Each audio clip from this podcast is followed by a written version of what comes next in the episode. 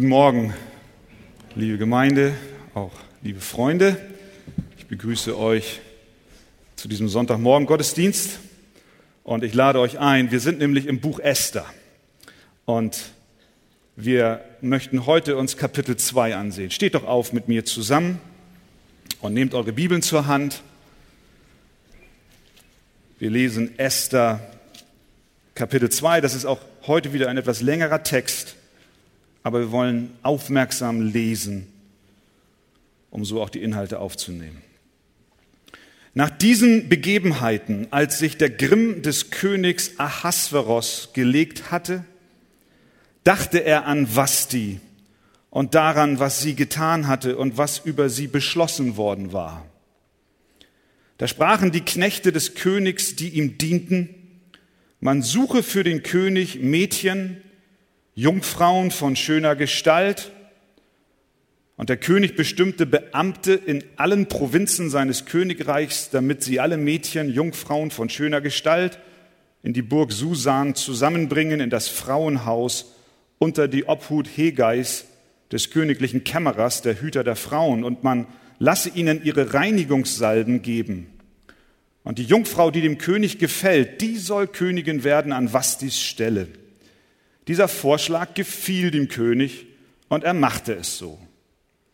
Es war aber ein jüdischer Mann in der Burg Susan, der hieß Mordecai, ein Sohn Jairs, des Sohnes Simais, des Sohnes des Kis, welcher ein Benjaminiter war, der von Jerusalem weggeführt worden war mit den Gefangenen, die mit Jechonna, ja, dem König von Juda, hinweggeführt worden waren, die Nebukadnezar, der König von Babel, gefangen weggeführt hatte. Und dieser war Pflegevater der Hadessa, das ist Esther, der Tochter seines Onkels, denn sie hatte weder Vater noch Mutter. Diese Jungfrau aber war von schöner Gestalt und lieblichem Aussehen, und als ihr Vater und ihre Mutter gestorben waren, hatte Mordechai sie als seine Tochter angenommen. Und es geschah, als das Gebot des Königs und das Gesetz bekannt gemacht war und viele Jungfrauen in der Burg Susan unter die Obhut Hegeis zusammengebracht wurden, da wurde auch Esther in das Haus des Königs geholt unter die Obhut Hegeis des Hüters der Frauen. Und das Mädchen gefiel ihm und sie fand Gunst bei ihm. Und er sorgte dafür, dass sie ihre Reinigungssalben und ihre Verpflegung rasch erhielt auch gab er ihr sieben auserlesene Mägde aus dem Haus des Königs. Und er wies ihr samt ihren Mägden den besten Platz im Frauenhaus an. Esther aber gab ihr Volk und ihre Herkunft nicht an. Denn Mordechai hatte ihr geboten, es nicht zu sagen. Und Mordechai ging alle Tage vor dem Hof am Frauenhaus auf und ab, um zu erfahren, ob es Esther wohlgehe und was mit ihr geschehe. Wenn die Reihe an jede Jungfrau kam, zum König Ahasveros zu kommen, nachdem sie zwölf Monate lang gemäß der Verordnung für die Frauen behandelt worden war, denn damit wurden die Tage ihrer Reinigung ausgefüllt. Sechs Monate wurden sie mit Myrrheöl und sechs Monate mit Balsam und mit den Reinigungssalben der Frauen behandelt. Dann kam die Jungfrau zum König, dann gab man ihr alles, was sie wünschte, um damit vom Frauenhaus zum Haus des Königs zu gehen. Am Abend ging sie hinein und am Morgen kam sie zurück. In das andere Frauenhaus unter die Obhut Schah Aschgas, des Kämmerers, des Königs, des Hüters der Nebenfrauen. Sie kam nicht wieder zum König, außer wenn der König Gefallen an ihr hatte, dann wurden, wurde sie mit Namen gerufen. Und als die Reihe an Esther kam, die Tochter Abichails, des Onkels Mordechais, die er als Tochter angenommen hatte, dass sie zum König kommen sollte, wünschte sie sich nichts, als, als was Hegai, der Kämmerer des Königs, der Hüter der Frauen, ihr riet. Und Esther fand Gnade bei allen, die sie sahen.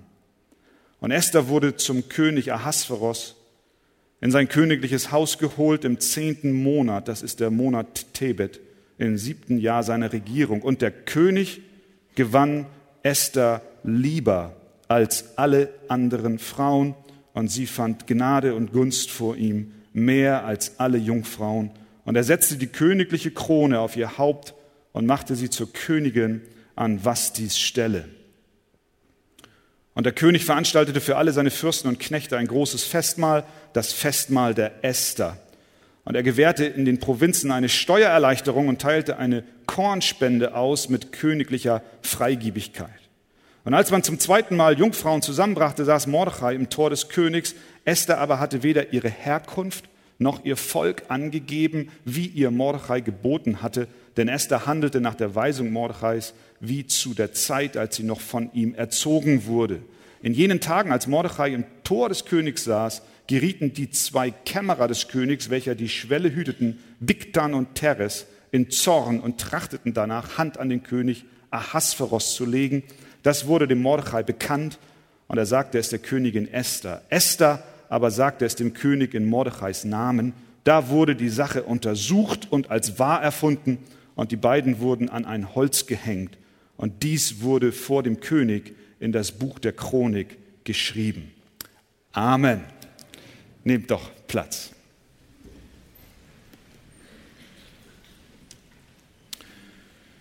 Kapitel 2 hat viele wertvolle Botschaften für uns an diesem Morgen.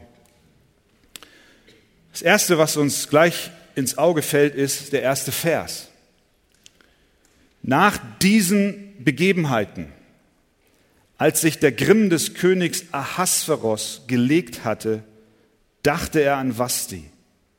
Wir erinnern uns, in Kapitel 1 wurde uns der König Ahasverus vorgestellt, ein Mann mit sehr viel Macht. Er regierte über weite Landteile. Er war wohl der mächtigste König der damaligen Zeit. Er hatte Reichtum. Er hatte alle Macht. Er hatte die Gesetzgebungskraft. Er konnte Gesetze erlassen, der Perser, der Meder und Perser. Und das ganze Reich diente ihm. Und als er seine, sein Reichtum zur Schau stellte, 180 Tage lang mit einer großen Feier, viel Wein floss und er besoffen war mit seinen Generälen, kam ihm plötzlich in seinem Zustand die Idee, dass er doch seine Frau Vasti rufen möge, die sehr schön war, und er wollte sie vorführen. Er wollte seine eigene Ehre, sein eigenen Ego, sein, sein Stolz mit Vasti krönen und wollte zeigen, was er für eine wunderbare Frau hat. Vasti sollte kommen und sich schön machen und sich den Männern und ihren Blicken aussetzen. Vasti sagte Nein.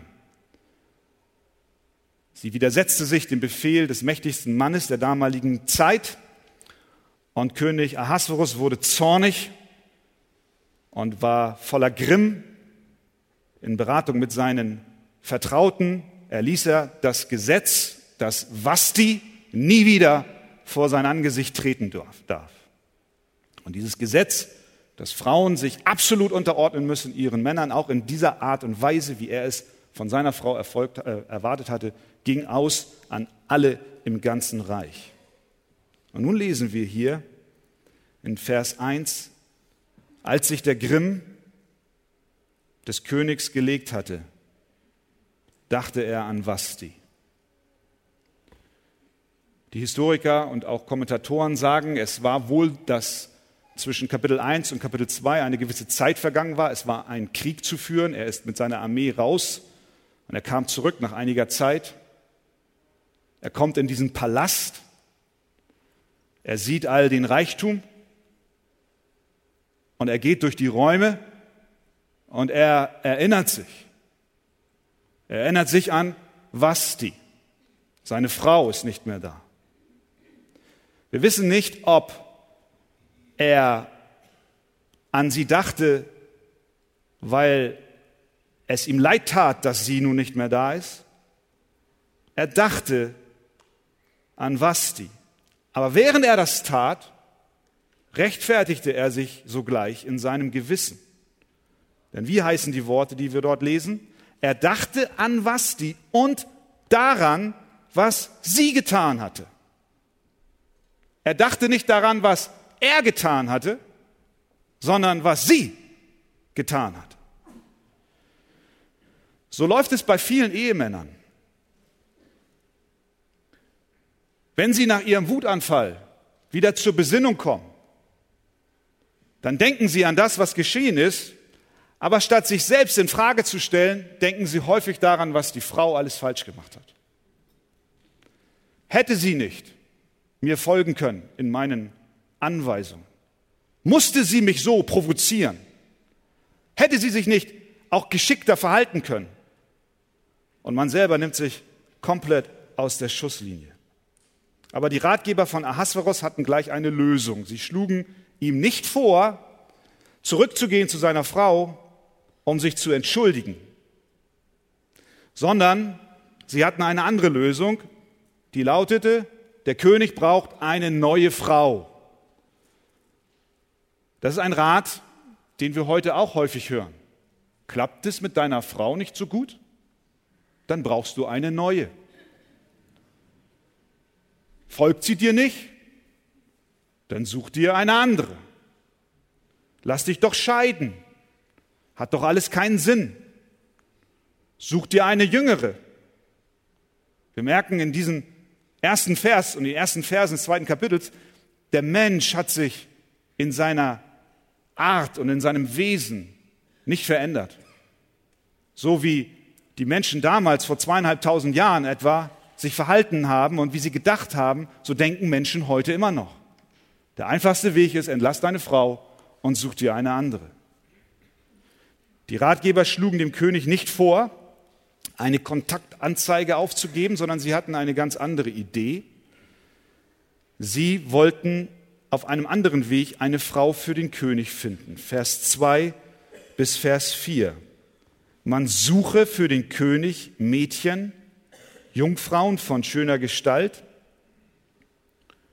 Und der König bestimme Beamte in allen Provinzen seines Königreichs, damit sie alle Mädchen, Jungfrauen von schöner Gestalt in die Burg Susan zusammenbringen, in das Frauenhaus unter die Obhut Hegais. Und man lasse ihnen ihre Reinigungssalben geben und die Jungfrau, die dem König gefällt, die soll Königin werden an Vastis Stelle. Mit anderen Worten, der König sollte alle mal durchprobieren. Und die, mit der es ihm am meisten Spaß machte, die sollte die Nachfolgerin von Vasti werden. Vers 4, wie der Mann so ist, lesen wir, das gefiel dem König. Gar nicht so schlecht eure Idee. Und er tat so. Er wollte schauen, welche Frau am besten zu ihm passt. Er wollte alle mal austesten. Auch hier sehen wir ein Muster, was sich bis unsere heutigen Tage nicht geändert hat. Viele Männer denken so. Auch Frauen denken so. Lass mich doch erstmal alle möglichen durchprobieren. Und wenn ich das Gefühl habe, mit der klappt es am besten, dann nehme ich sie zu meiner Frau oder ich nehme ihn zu meinem Mann. Das ist derselbe Gedanke, den das Weltreich Persien schon vor sich hertrug. Wir leben mit anderen Worten in derselben Welt wie damals die Juden in Persien und wie Esther dort in Babylon. Wir leben auch in demselben Imperium. Die Welt mit all ihren Ideen und Gedanken regiert uns. Nun aber sehen wir, dass ein junges Mädchen in diese Geschichte mit hineingezogen wird. Esther, sie war Jüdin. Sie gehörte zum Volk Gottes. Ihre Heimat war Jerusalem. Sie war ein Mädchen, das eigentlich nach dem Gebot Gottes leben wollte. Sie wollte ihrem Herrn dienen. Sie war jüdischen Glaubens, Hurerei und Ehebruch, das, was König Ahasverus jetzt von den Jungfrauen verlangte, war nicht, was sie eigentlich ursprünglich wollte. Und so lesen wir in den Versen fünf bis sieben. Es war aber ein jüdischer Mann in der Burg Susan, der hieß Mordechai, ein Sohn Jairs. Und er wurde von Jerusalem weggeführt mit den Gefangenen damals unter Nebukadnezar. Und er war nun der Pflegevater der Hadassah. Das ist Esther, der Tochter seines Onkels, denn sie hatte weder Vater noch Mutter. Diese Jungfrau war von schöner Gestalt und lieblichen Aussehen. Und als ihr Vater und ihre Mutter gestorben waren, hatte Mordechai sie als seine Tochter angenommen. Das heißt, Die kleine Esther war schon als kleines Kind eine Waise.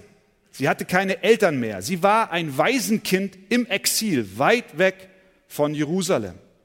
Aber sie hatte einen Onkel namens Mordechai, der sich um sie kümmerte, der sich ihrer angenommen hat, der sie sogar adoptiert hatte. Und dieser Mordechai, der lebte nun als Jude in einer fremden Welt, in Persien. Und dort lebte er ganz bewusst unerkannt. Er war undercover. Er wollte seine Identität nicht preisgeben. Deswegen gab er der kleinen Esther auch einen persischen Namen. Denn ihr ursprünglich jüdischer Name war Hadessa, was so viel heißt wie Myrte. Ist ein schöner Name. Hadessa.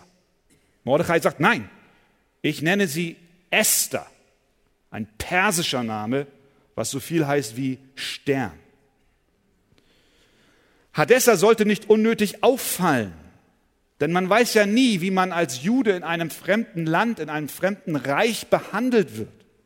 So geht es oft auch Christen. Besser, ich falle nicht auf. Ich weiß ja nicht so genau, wie meine Welt um mich herum auf mich reagiert. Ich gebe mir einen anderen Namen.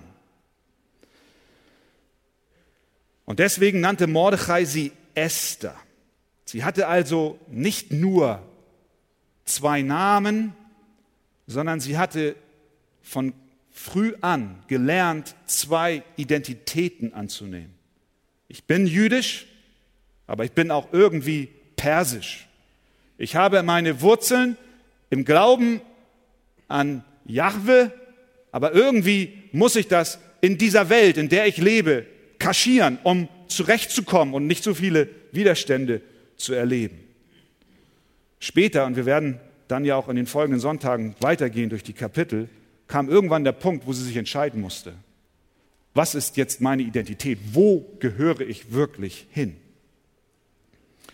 Aber bevor das soweit war, griff das Weltreich Persien nach ihr.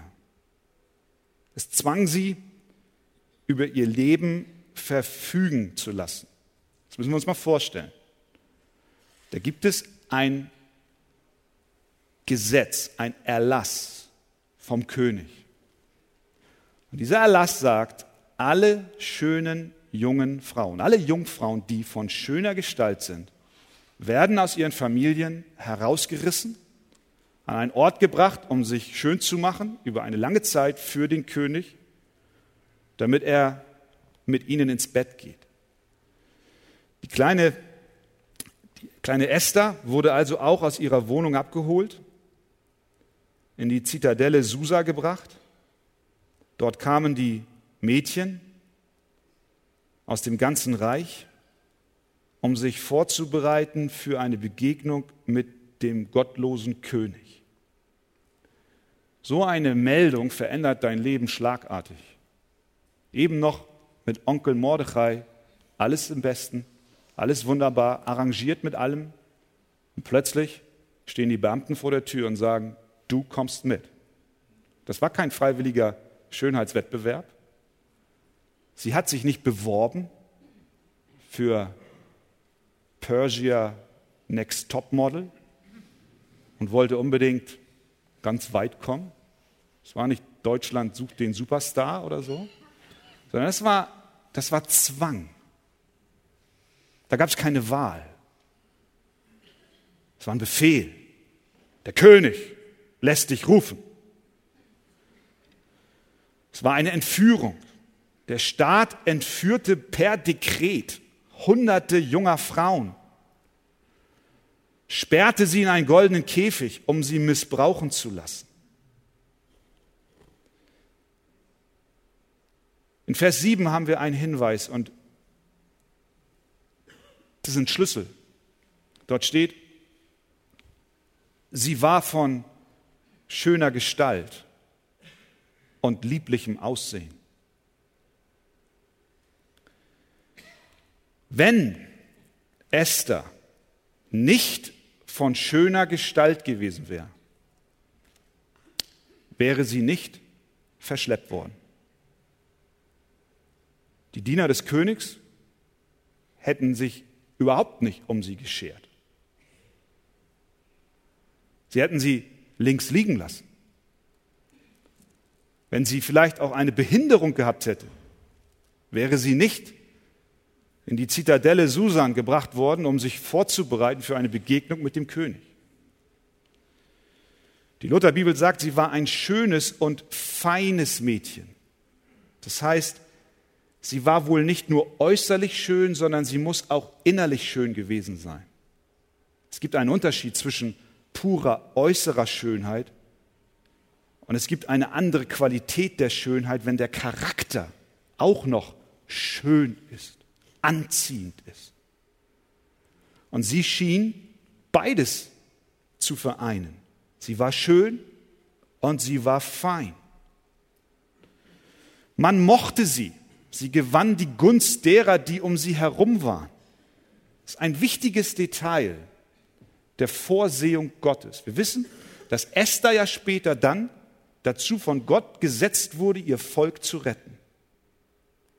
Aber dass sie überhaupt an die Position kam, wo Gott sie hinhaben wollte, hatte auch mit ihrem Aussehen zu tun. Wenn Gott sie nicht geschaffen hätte, wie sie geschaffen war, dann wäre sie nicht an den Ort gekommen, an dem sie den König getroffen hat, um Königin zu werden, um später das ganze Volk Israel zu bewahren vor der endgültigen Ausrottung in Persien. Was heißt das? Das heißt, dass Gott in seiner Vorsehung auch dein Aussehen benutzt. Jetzt sagst du, ja, aber ich bin vielleicht gar nicht so schön wie Esther. Ich sage Amen. Ich bin auch nicht so schön wie Esther. Aber doch benutzt Gott dein Aussehen, so wie er dich geschaffen hat, um seine Ziele zu erreichen.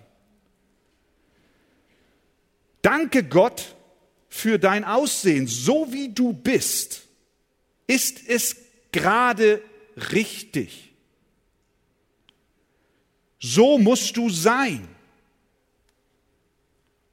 Also das ist jetzt kein Appell, täglich zu McDonald's zu gehen, um sich ordentlich Fett anzuessen.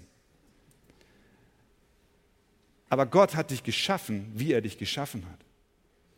Und Gott benutzt selbst unser Aussehen, um seine Ziele zu erreichen. Stell dir vor, du wärst so schön wie Esther. Wie wäre eventuell dein Leben verlaufen? Würdest du hier heute Morgen sitzen? Vielleicht. Du sehnst dich innerlich, ich, ich würde so schön sein wollen. Ich hätte eine, lieber eine kleinere Nase und größere Augen und nicht so abstehende Ohren und weniger Haare oder mehr Haare. Jeder von uns hat irgendwie seine Problemzonen. Was wäre, wenn du so schön wärst wie Esther? Würdest du heute Morgen hier sitzen? Oder hätte dich nicht vielleicht die Lust schon in deinen jungen Jahren sonst wohin getrieben? Die Männer hätten sich schon lange den Hals nach dir umgedreht und du wärst Wege gegangen, die ferngehen von Gott. Danke Gott für dein Aussehen. In welcher Sünde wärst du verstrickt worden, wenn du Schönheitskönigin von Deutschland geworden wärst? Welchen Versuchungen wärst du konfrontiert gewesen, die du vielleicht gar nicht hättest handeln können? Sehen wir, Gott benutzt auch unser Aussehen. Hier ganz offensichtlich bei Esther. Wenn sie nicht so schön gewesen wäre, wäre sie nicht dorthin gekommen. Ganz offensichtlich. Und ich glaube, so ist es auch mit uns. Wir dürfen Gott danken. Danke Gott.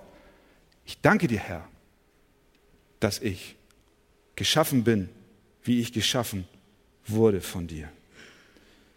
Deswegen jammere nicht über deine unvorteilhaften Äußerlichkeiten. Wer weiß, Wer weiß, wozu es noch dient.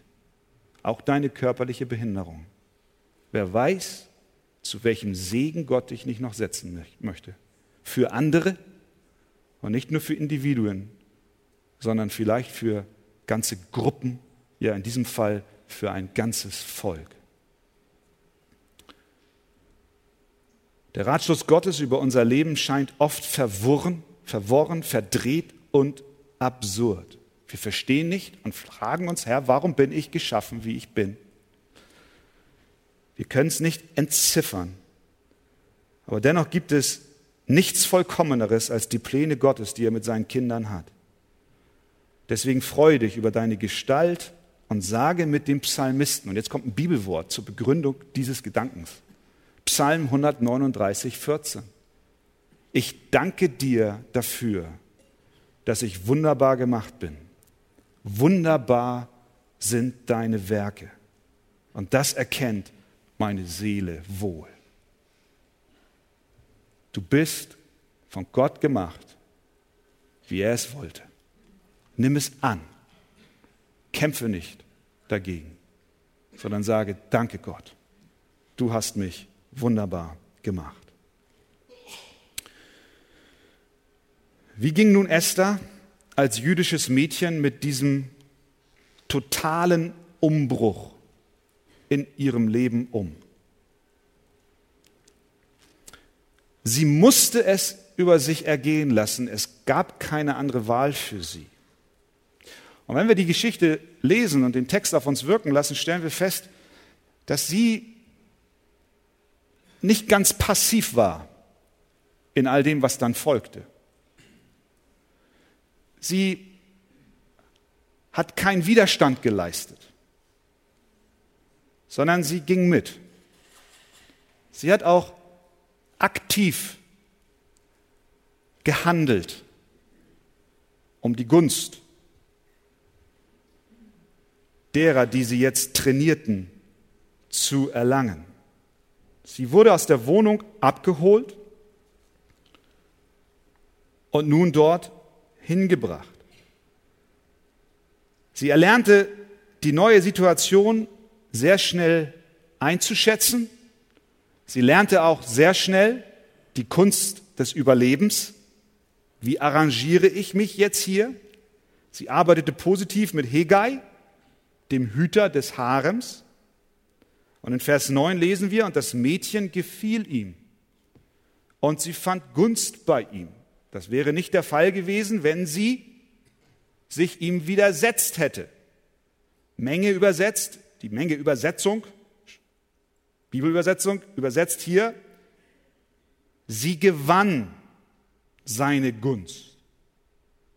Sie warb darum, Sie arbeitete aktiv für ihre Bewerbung beim König. Sie war dort und sie wollte jetzt auch Königin werden. Aber wie konnte sie das als jüdische Jungfrau fertigbringen? Das ist ja jetzt, das ist die Frage, das ist dieser, dieser Konflikt, in dem sie sich befand, diese Spannung. Wie konnte sie das jetzt mit ihrem Glauben übereinbringen, mit einem unbeschnittenen Tyrannen ins Bett zu gehen. Das geht nicht. Da sprechen alle, alle Gesetze und Gebote Gottes dagegen. Die Bibel ist ehrlich. Sie erzählt, wie es war. Vers 14. Am Abend ging sie hinein und am Morgen kam sie zurück. Punkt. Sie machte es. Sie ging hin und sie kam zurück. Was wir hier sehen, ist eine Frau in Not. Eine Frau in Not. Sie widerstrebt nicht, sondern sie ergibt sich dem System, dem Imperium Persien, Ahasveros, der Gottlosigkeit. Wir wissen aus der Heiligen Schrift, es gibt andere Berichte. Daniel zum Beispiel war auch im Exil in Babylon zusammen mit seinen Freunden, drei seiner Freunde, sie verhielten sich anders. Sie assimilierten nicht das Reich, sie atmeten es nicht ein, sondern sie sagten, nein, wir möchten unsere jüdische Identität beibehalten. Wir essen nicht von der Speise des Königs, wir gehen den geraden Weg.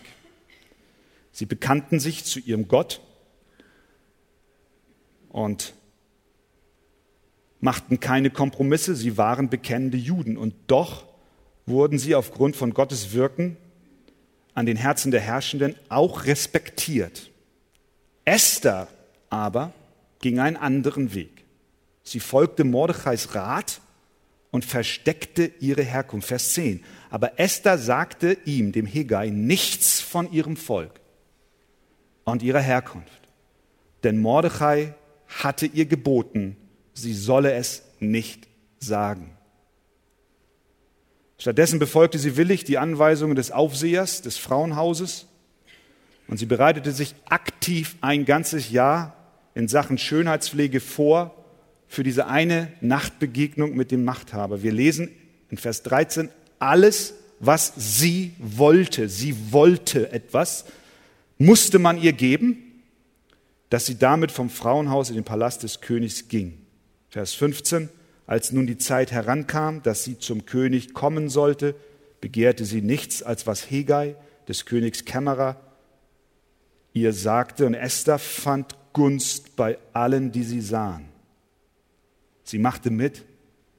Sie wollte schön sein, sogar die schönste wollte sie sein. Sie wollte Königin werden. Vers 16 und 17. Sie wurde in das königliche Haus geholt und der König gewann Esther lieber als alle anderen Frauen und sie fand Gnade und Gunst vor ihm mehr als alle Jungfrauen. Und er setzte die königliche Krone auf ihr Haupt und machte sie zur Königin an Vastis Stelle. Die kleine Esther, das liebe jüdische Mädchen, war am Ziel. Es wurde ein großes Fest gefeiert, das ganze Land war glücklich. Aber Mordechai, dem war nicht so ganz wohl, der war irgendwie zweigeteilt. Er ging am Hof des Frauenhauses vorbei alle Tage, um zu hören, wie es wohl Esther geht. Man konnte als Jude nicht vorsichtig genug sein in diesem anderen Reich und er wusste nicht, was mit seiner Adoptivtochter geschieht. Aber er blieb bei seinem Rat, sie solle ihre jüdische Herkunft geheim halten.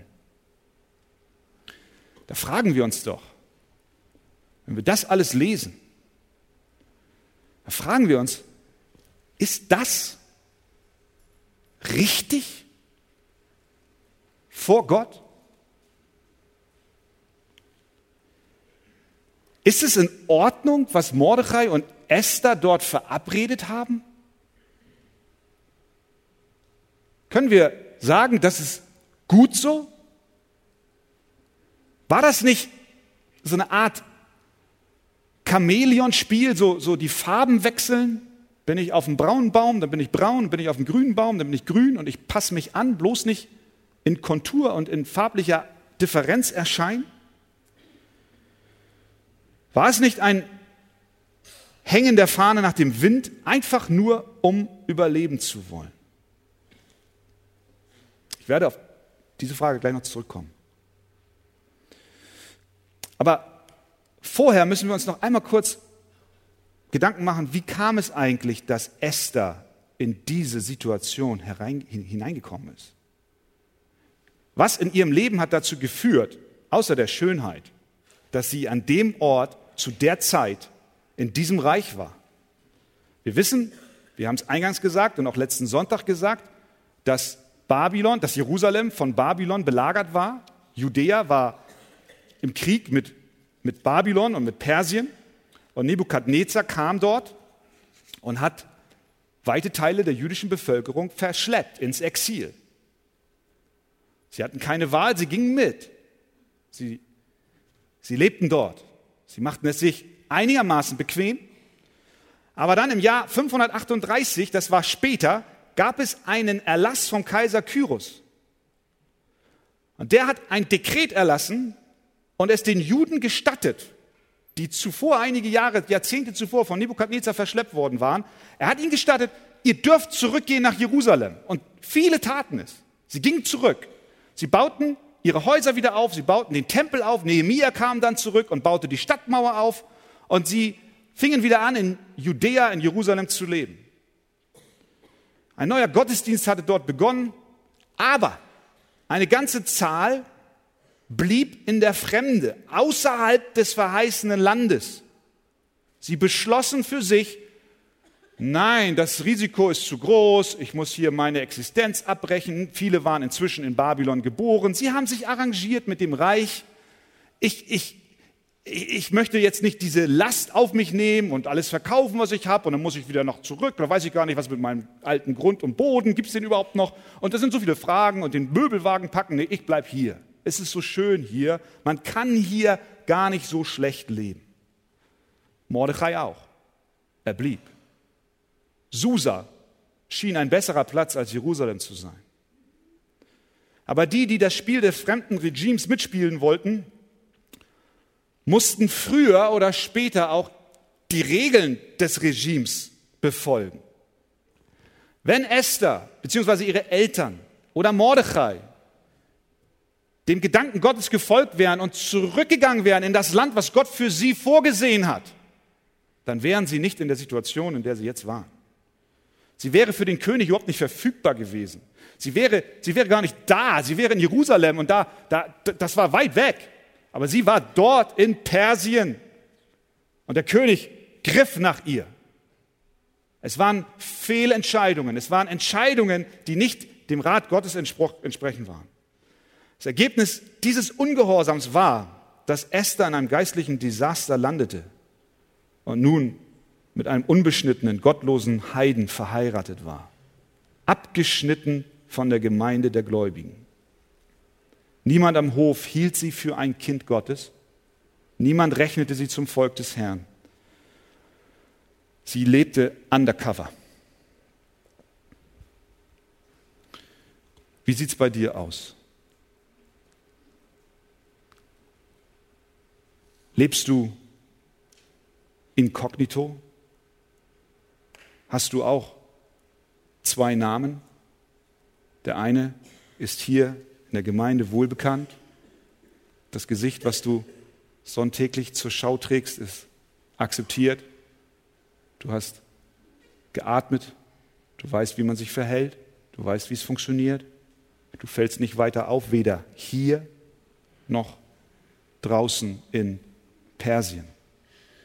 Die Gesellschaft, das Umfeld, deine Freunde, Sie verlangen ein gewisses Verhalten, aber du willst nicht weiter auffallen. Vielleicht bist du auch in Situationen hineingeraten, die daraus resultieren, dass du vor einiger längerer Zeit ein Ungehorsam an den Tag gelegt hast und Gott nicht gefolgt bist, wo er eigentlich dir klepp und klar gesagt hat, wie der Weg zu sein hat. So wie Mordechai damals nicht zurückging nach Jerusalem und nun ist der Salat da. Nun steckst du in der Patsche. Du weißt nicht, wie es weitergeht. Wie soll ich mich verhalten? Irgendwie drückt das Reich dieser Welt so doll zu, dass es dir schon ganz unwohl wird und dir der Atem wegbleibt? Wie soll ich mich positionieren? Habe ich zwei Identitäten? Wo gehöre ich hin? Wie verhalte ich mich? Was tue ich? Wir haben uns angepasst. Das ist eine unerträgliche Spannung, in der Esther sich befand, aber ich glaube auch heute noch viele Menschen, viele Christen sich befinden inkognito leben. Du weißt eigentlich, wie es zu sein hat, aber du passt dich dem Lauf dieser Welt an. Aber, und jetzt kommt dieser wunderbare Gedanke, das Buch Esther endet ja nicht hier. Dein Leben endet auch nicht an dem Punkt, an dem du dich jetzt befindest. Wir sehen in der Geschichte von Esther zum einen die bittere Frucht ihres Ungehorsams, aber wir sehen in der Geschichte von Esther auch, dass Gott in seiner Herrlichkeit, in seiner Größe auch unseren Ungehorsam letztlich wenden kann zum Guten. Er kann unseren Ungehorsam, er kann unseren Ungehorsam in Segen verwandeln. Das ist mit Esther geschehen. Wir lernen, wie Gott menschliches Versagen benutzt. Esther hat hier menschlich versagt. Menschliches Versagen benutzt, um seine Geschichte zu schreiben und die Herrlichkeit seines Namens zu vergrößern. Esther war an dieser Stelle kein Vorbild. Wir würden, wenn die Geschichte jetzt hier stoppt und wir zoomen auf Esther und wir sagen, wir sehen, wie sie ist, dann würden wir nie zueinander sagen, sei wie Esther. Wir würden, wir würden einander sagen, sei wie Daniel, sei mutig, sei stark, bekenne dich zu deinem Gott. Aber an dieser Stelle sagt kein Mensch, sei wie Esther, duck dich weg. Nee, das passt nicht. Sie war kein, Sie war kein Vorbild an dieser Stelle. Sie ist nicht einmal so stark wie Vasti, die erste Frau, die keine Jüdin war, die aber Rückgrat hatte, sich dem Befehl des Königs zu widersetzen. Esther ist nicht einmal Vasti an dieser Stelle.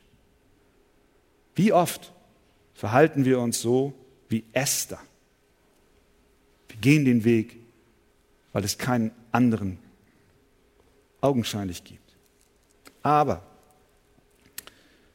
was wir an dieser Geschichte sehen, da kommt diese große Hoffnung für dich und für mich.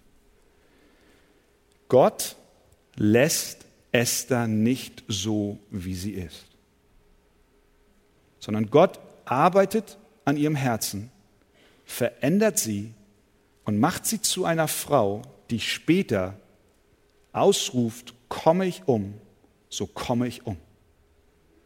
Sehen wir, dass Gott Menschen benutzt, die in sich selbst schwach sind?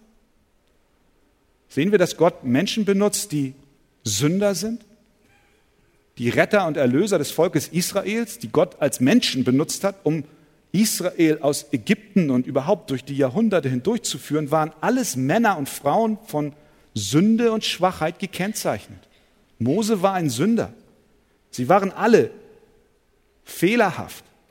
Sie alle haben nicht Gottes Weg, sie sind nicht Gottes Weg gegangen.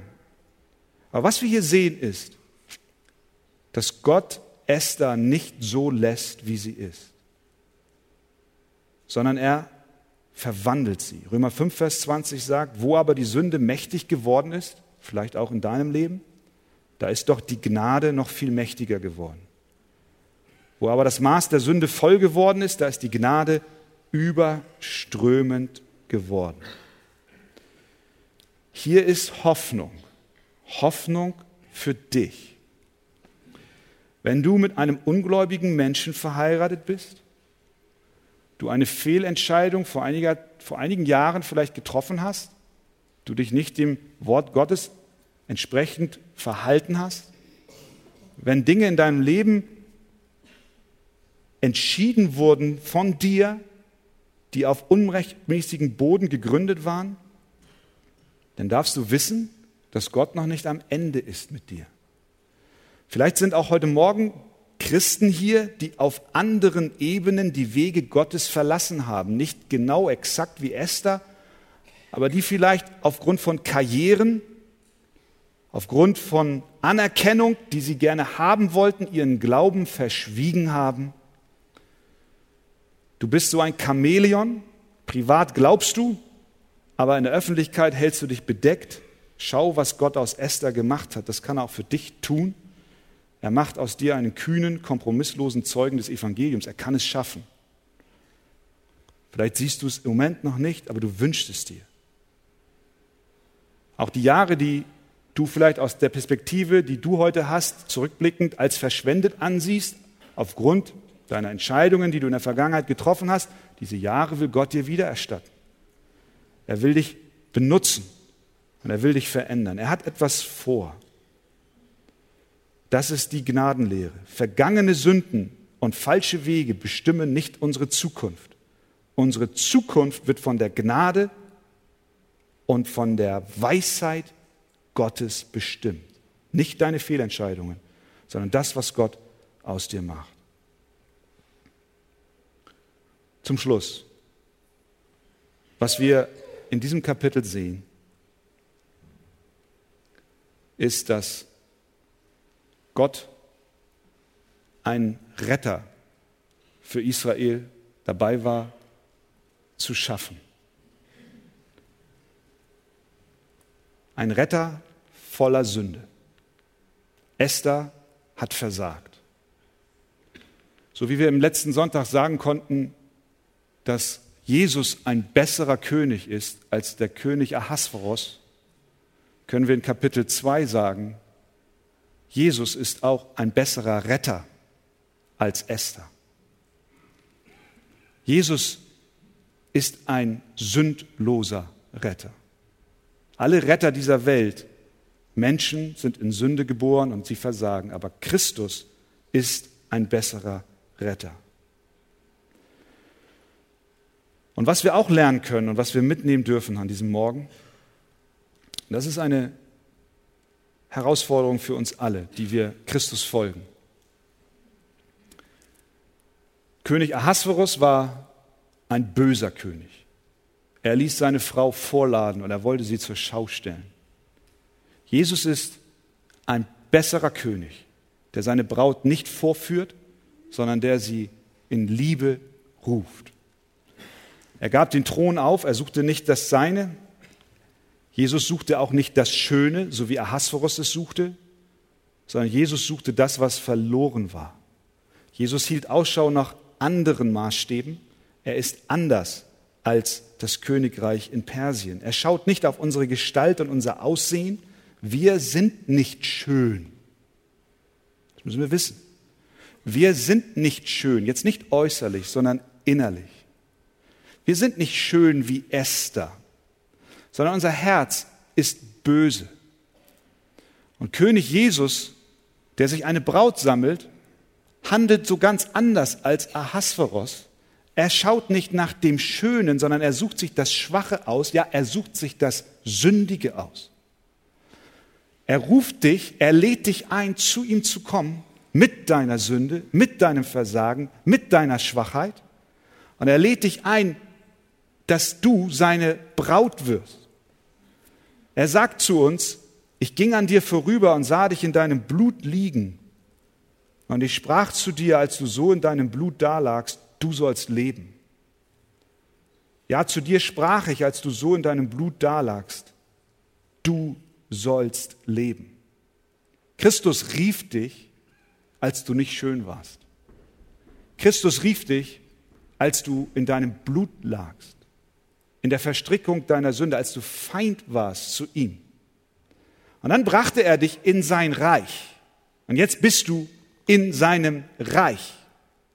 Und die Frage, die ich zum Schluss stellen möchte, ist, möchtest du dich nicht auch durch die Gnade Gottes, jetzt wo du in seinem Reich bist, möchtest du dich nicht auch geistlich schön machen für ihn? Möchtest du dich nicht selbst ihm hingeben?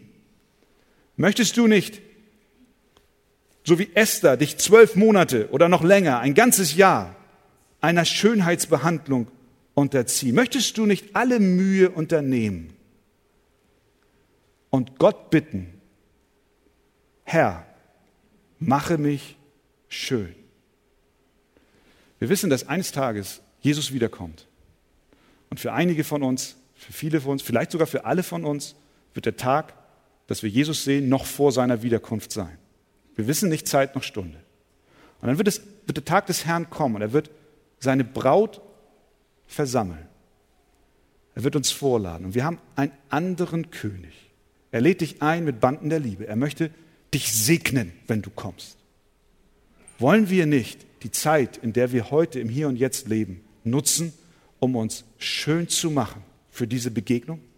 Möchtest du nicht sagen, Herr, du bist ja so ganz anders als Ahasverus. Ich habe bei dir ja den wahren König meines Lebens gefunden. Ja, wenn sich damals die Menschen so lange, so intensiv vorbereitet haben auf die erste Begegnung mit ihrem König, ich möchte es auch tun. Ich möchte gerne alles, was an mir liegt, machen, damit ich mich vorbereite für die Hochzeit des Lammes. Das Schöne ist, du bist nicht auf dich selbst gestellt, sondern Jesus Christus, der an dir arbeitet. Er selbst ist es, der dich angenehm und schön macht.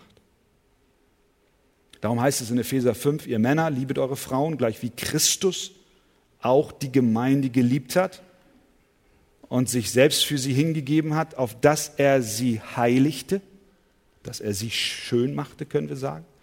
Und er hat sie gereinigt, sauber gewaschen durch das Wasserbad im Wort, auf das er sich selbst darstellte, dass sie sich selbst darstellt als eine Gemeinde, die herrlich sei, die, die schön sei, die nicht habe einen Flecken oder Runzel oder etwas anderes, sondern dass sie heilig sei und unsträflich. Das ist der Gedanke, das ist Gemeinde.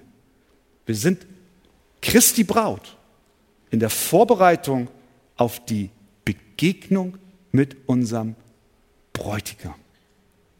Wir sind in Hochzeitsvorbereitung. Wusstest du das? Hast du schon Planungen gemacht? Wenn hier jemand heiratet in der Arche, junge Paare, die kommen zu mir ein Jahr vorher und die schreiben die Karten und die machen und die, die sagen dir, welche Tür wann aufzugehen hat. Ist gut. Aber wie sehr bereiten wir uns auf diese Hochzeit vor, die uns erwartet? Wir wollen in der Gnade Gottes leben. Wir möchten uns verändern lassen. Wir möchten uns reinigen lassen. Wir möchten uns schön machen für Jesus Christus. Möge Gott uns helfen, besonders auch in diesem Punkt der Frage, wie gehe ich um mit dem Reich dieser Welt? Wie lebe ich? Bin ich bereit, mich zu outen als ein Christ in einer Welt, die Jesus nicht haben will? Gott helfe uns, er helfe dir. Amen. Amen.